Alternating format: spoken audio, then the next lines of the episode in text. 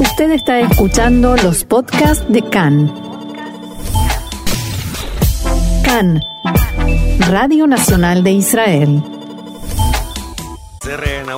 Bueno, y como nos indica esta canción, es momento de hablar de fútbol, no de Francescoli ni de Conejo, ya está. Vamos a hablar de otros protagonistas, sí, de quienes ayer hicieron vibrar, saltar y gritar a muchísimos miles de, de hinchas, de fanáticos del fútbol tanto israelíes eh, nativos, por decirlo de algún modo, como israelíes que eh, llegaron y llegamos de Argentina y de Uruguay y de otros países de América Latina.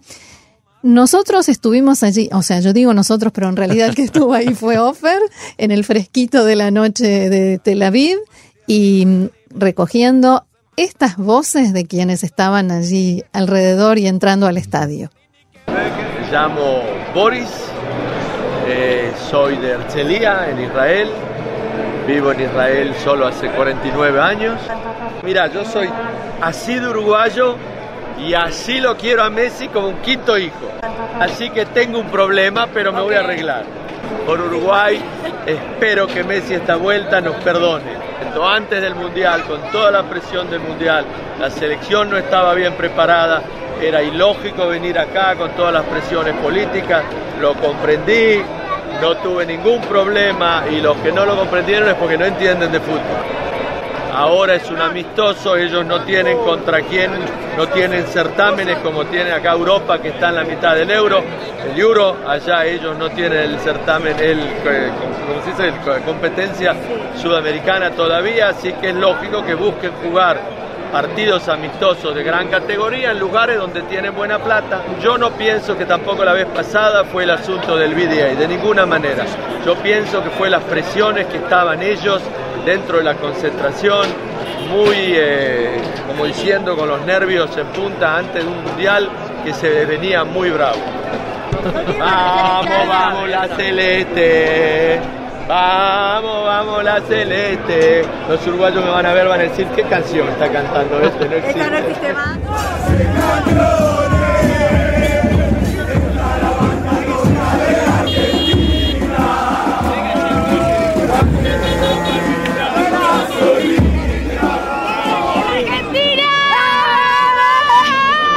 Estamos todos acá, hay un montón de argentinos, hay un montón de israelíes, todos apoyando a Argentina.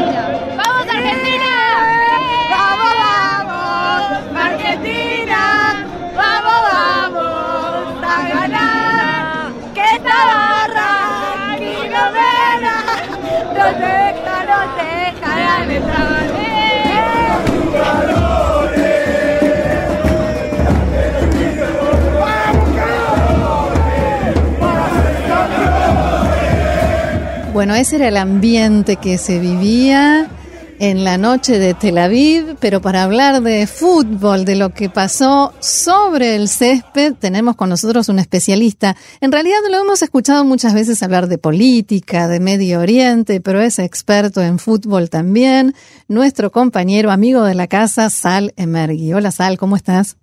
Muy bien, ¿qué tal? ¿Cómo estás? Bien, acá todavía entusiasmada y un poco afónica. Ah, muy bien. Eh, si te parece, te invito a que escuchemos un material que nos eh, cedió eh, nuestro compañero de Can en hebreo, Reshet Vet, Lian Bildao, que de esta manera hablaba con nada menos que con Cavani. Escuchémoslo. ¿Todos salen contentos? Sí, la verdad que sí, contento con la gente, nos ha recibido y nos ha tratado sinceramente con mucho cariño. Este, eso la verdad que nos deja una sensación muy linda, nos vamos muy felices de, bueno, de, haber vivido y haber jugado este partido en este, en este, en este estadio. Así que, que nada, cosas muy positivas, muy lindas. ¿El resultado que parece, cómo, cómo, lo toma Uruguay? Un resultado ¿Lo tuvo el partido? Todo, todo, todo, todo, todo sirve y todo es bueno para, para prepararse, para lo que viene, así que este, sacamos cosas muy positivas, hay cosas también que seguro sabemos que tenemos que mejorar, como siempre, siempre hay cosas para mejorar, pero bueno, este, quedan cosas muy, muy buenas de cara a lo que viene y, nada, estamos tranquilos, hay que seguir trabajando y bueno, recién ahora el año que viene nos juntaremos de nuevo. Eh, este equipo, bueno, tiene un poder de gol tremendo, hoy volvió a aparecer tanto vos como Suárez, aparecen siempre en los momentos clave, ¿no? Eso da a ustedes, transmite una seguridad especial, saber que siempre, aunque sean momentos como hoy que Argentina tenía más la pelota, ustedes pueden convertir. No, yo creo que, que es un, equipo que está bien armado, un equipo que ya viene trabajando hace mucho tiempo juntos y eso seguramente te da garantía en algunos momentos aunque después es fútbol y todo puede pasar y bueno, y te toca perder también y, el otro equipo también juega. Pero hoy le toca marcar de nuevo a los delanteros del equipo, eso es positivo para nosotros. Esperemos que todo siga funcionando de esta manera para, bueno, para seguir adelante y poder siempre dar batalla y, y poder competir contra, contra cualquier rival que podamos salir a la cancha. ¿Se puede decir que Uruguay es el equipo más seguro de Sudamérica porque lleva más continuidad, el que estuvo siempre en las posiciones de arriba, los demás alternan, pero Uruguay es el que más tiempo lleva en posiciones de vanguardia? No, Uruguay tiene un proceso sí que viene de hace mucho tiempo, manteniendo jugadores de, de, de hace muchos años, eso capaz le da un poquito más de, de, como quien dice, una base a lo que es el, el equipo, pero después es fútbol, después es fútbol y, y la seguridad nadie te la da, hacemos lo mejor para, para que, para que bueno, así sea, para poder este, ganar, para poder eh, competir, y, pero bueno, al final de todo después es fútbol. Sal, ¿Cómo viste vos a los dos equipos? ¿Quién te pareció que tenía más dominio de la pelota y que tenía, que tuvo más posibilidades de quizás marcar un, un resultado con una diferencia? En primer lugar, eh, interesante destacar cuando Lian eh, preguntó a Cavani, hay que tener en cuenta, yo estaba de Lian, éramos unos 30, 40 periodistas ahí esperando en la zona mixta, que salieran todos jugadores, pero bueno, en verdad queríamos presentar solo uno, Messi, ¿no? Entonces, el tema es que Messi salió por otro, por otro lugar, no salió prácticamente, y Cavani fue el primero que salió de Uruguay y fue el primero realmente que tuvo la amabilidad de, de responder.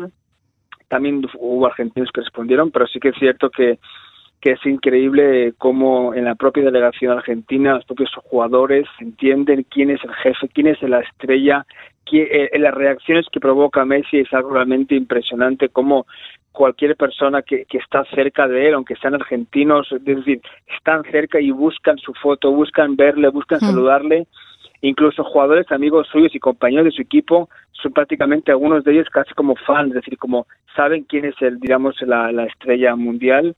Y se vio partido... en un momento, en un momento que peleaban por a quién le tocaba llevar la camiseta de Messi entre los jugadores.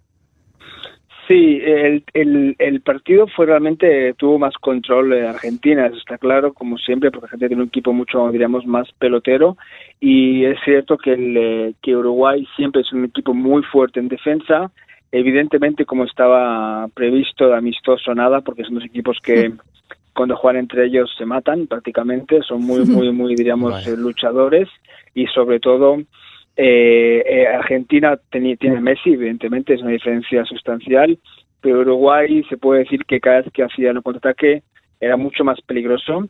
Y yo creo que el 2 a 2 es una especie de, de resultado que incluso en la producción de, del, del, partido lo habían soñado, ¿no? Es decir, eh, que acaban 2 a 2, que nadie se enfade, que mm. Messi marca el último último minuto, en plan como una película de un buen final, es decir, ni, ni escribiendo en un guion podían tener tan buen final, incluso, incluso lo más interesante es que al final ningún jugador, ningún aficionado israelí entró en el césped, sí. que fuera realmente, te digo yo, el temor, el pánico de la organización de Comtec, el temor era que un aficionado o varios entraran en el césped y, y intentaran acercarse a, los, a las estrellas. Uh -huh. Eh, a propósito de esto que decías que estaban con los periodistas israelíes y, y gente que entiende de fútbol, eh, ¿qué comentaban sobre el fútbol que vieron ayer en Tel Aviv?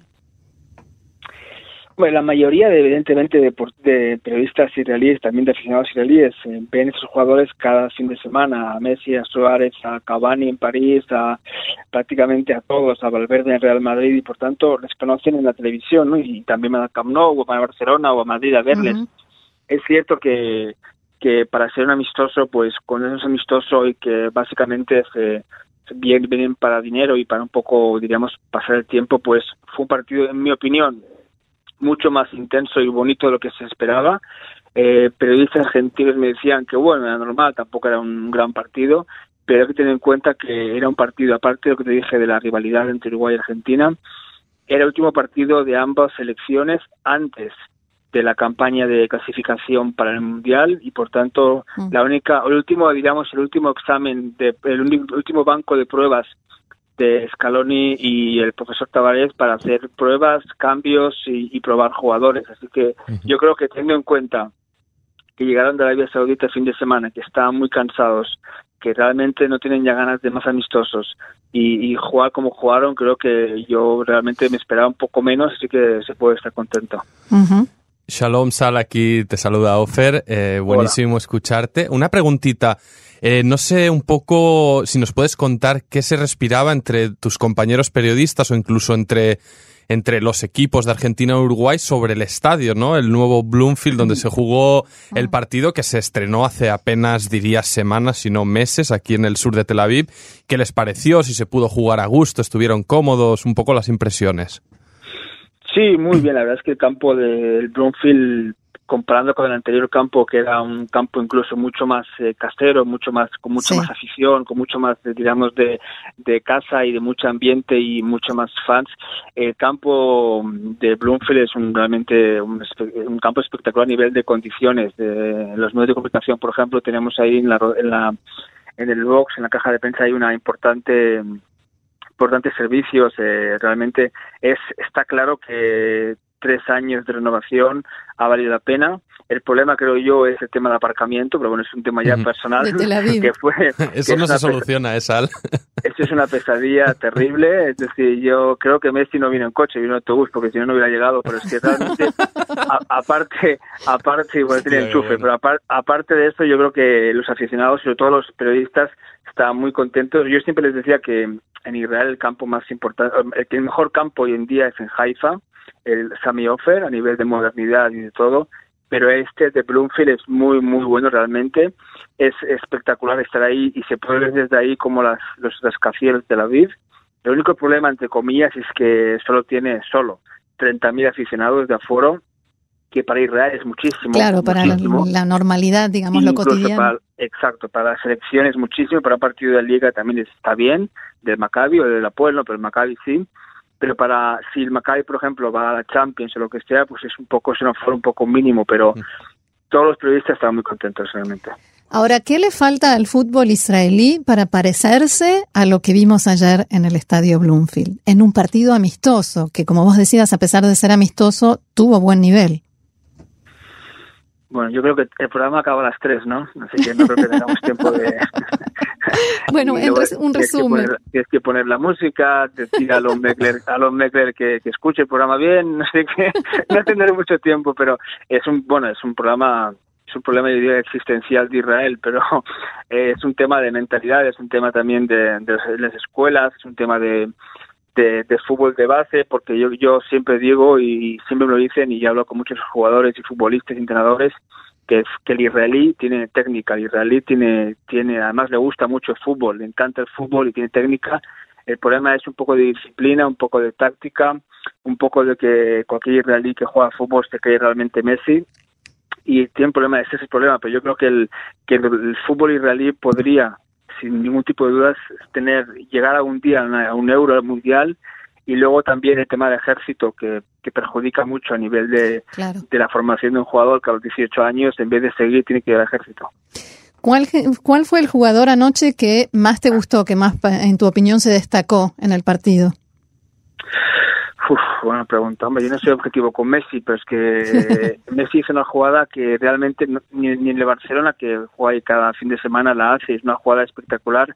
Eh, cogió el balón en la mitad del campo, regateó unos cuantos, se agachó, casi se cae, volvió a seguir.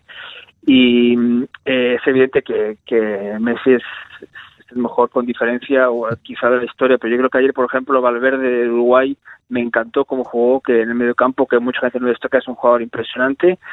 Y, y bueno, Agüero, el pequeñito Agüero que también metió un gol y tal, evidentemente Suárez también protestando y metiendo un gol. Eh, no sé, hubo bastantes que jugaron bastante bien, pero no ninguno destacó, diríamos, de forma superior. ¿Y cuándo te sumas a alguna de las selecciones?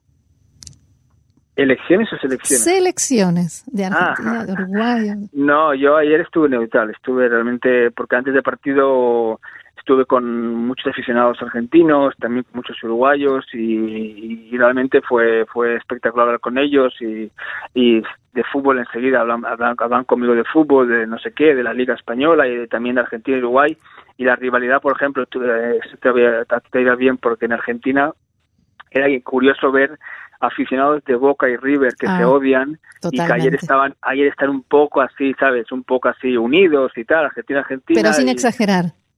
Sí, cantaban quien no canta es uruguayo y todo eso. Entonces, claro, yo para eh, un poco molestar decía, bueno, ¿y qué? ¿River o Boca? Entonces, en ese momento ya la, unión se fue a otro lugar y empezaron a discutir quién es mejor, si es de Boca o River. Pero no hay discusión. el ambiente fue grande, el ambiente fue grande, sí. No hay discusión, River. ¿Cuál es la pregunta? no, pero, pero se vivió. Ahora, Offer, tengo entendido que, um, esto les, se los pregunto a los dos, que trabajar allí ayer no fue tan sencillo, ¿no? Fue medio complicado. Hombre, había, como dicen los eh, colegas argentinos, había quilombo, ¿no? eso no se dice en el micrófono.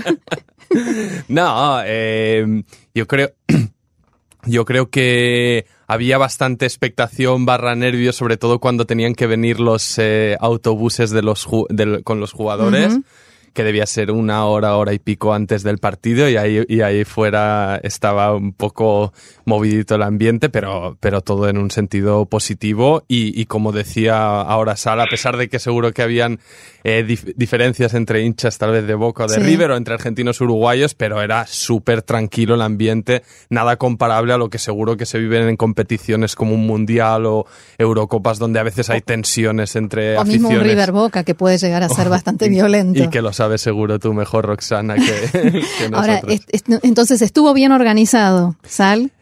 Sí, Sí, sí, sí. Yo creo que yo creo que estuvo organizado básicamente porque fue privado, no fue el Estado. Así que al no estar Estado metido y mi reggae no está metida, pues eh, realmente la diferencia fue clave. Pero es una organización Comte que además está acostumbrada. Imagínate que organizó el Giro de Italia también y por tanto un partido para ellos es, digamos, relativamente fácil, aunque sea Messi, Suárez y compañía. Y, y yo creo que sí, que es cierto que hubo al principio lo del centro de Pérez por la paz y tal, estaba bien. Yo creo que Ah, diríamos que en resumen, yo cuando acabé el partido estuve hablando con Benaim, que es el director, el propietario, y estaba, mm. bueno, estaba eufórico, estaba muy contento.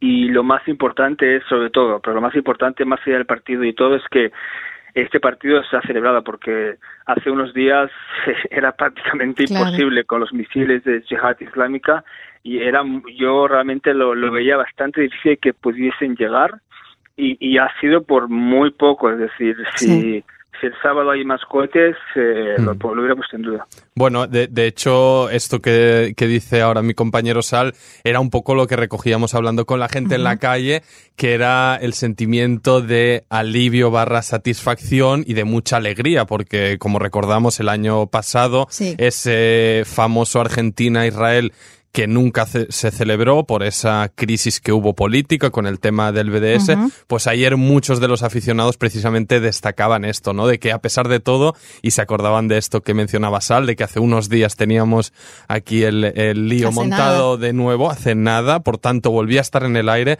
así que el principal sentimiento era de, de alivio y de, y de alegría de todos estos aficionados, que muchos incluso estaban pagando buen dinero por acceder al estadio en la reventa, así que... Así que.